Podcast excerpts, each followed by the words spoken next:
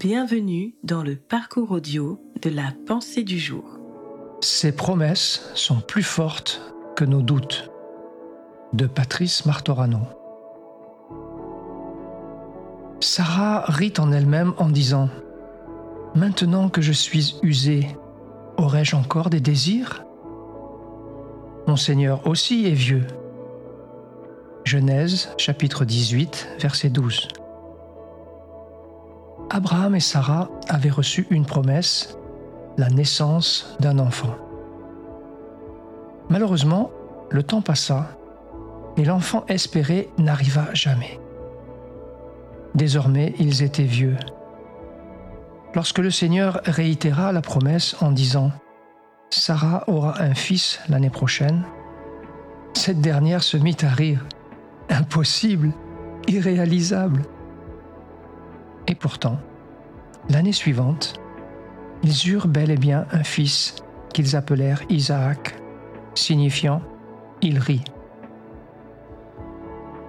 Ce nom a été donné comme un témoignage, un rappel.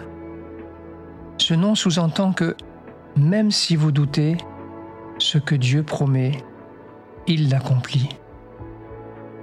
La parole de Dieu et ses promesses ne reposent ni sur vos émotions, ni sur vos sentiments. Elles ne sont pas oui et pas non plus Amen en vous, mais en Jésus. Pour toutes les promesses de Dieu, c'est en Jésus que se trouve le oui.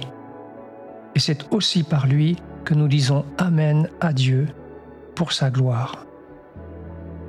En d'autres mots, votre incrédulité vous empêche d'accepter les promesses de Dieu mais vos doutes n'empêchent pas Dieu d'accomplir ses promesses. Parfois, vous croyez que Dieu vous a abandonné, vous ne sentez plus sa présence.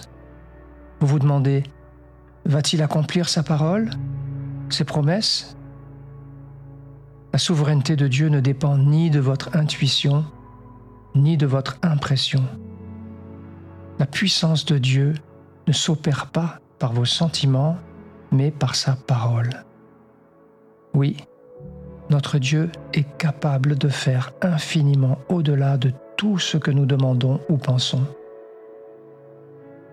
Le Seigneur n'est pas limité par vos impossibilités, par vos émotions, par vos sentiments. Sa puissance repose sur sa parole et non sur vous.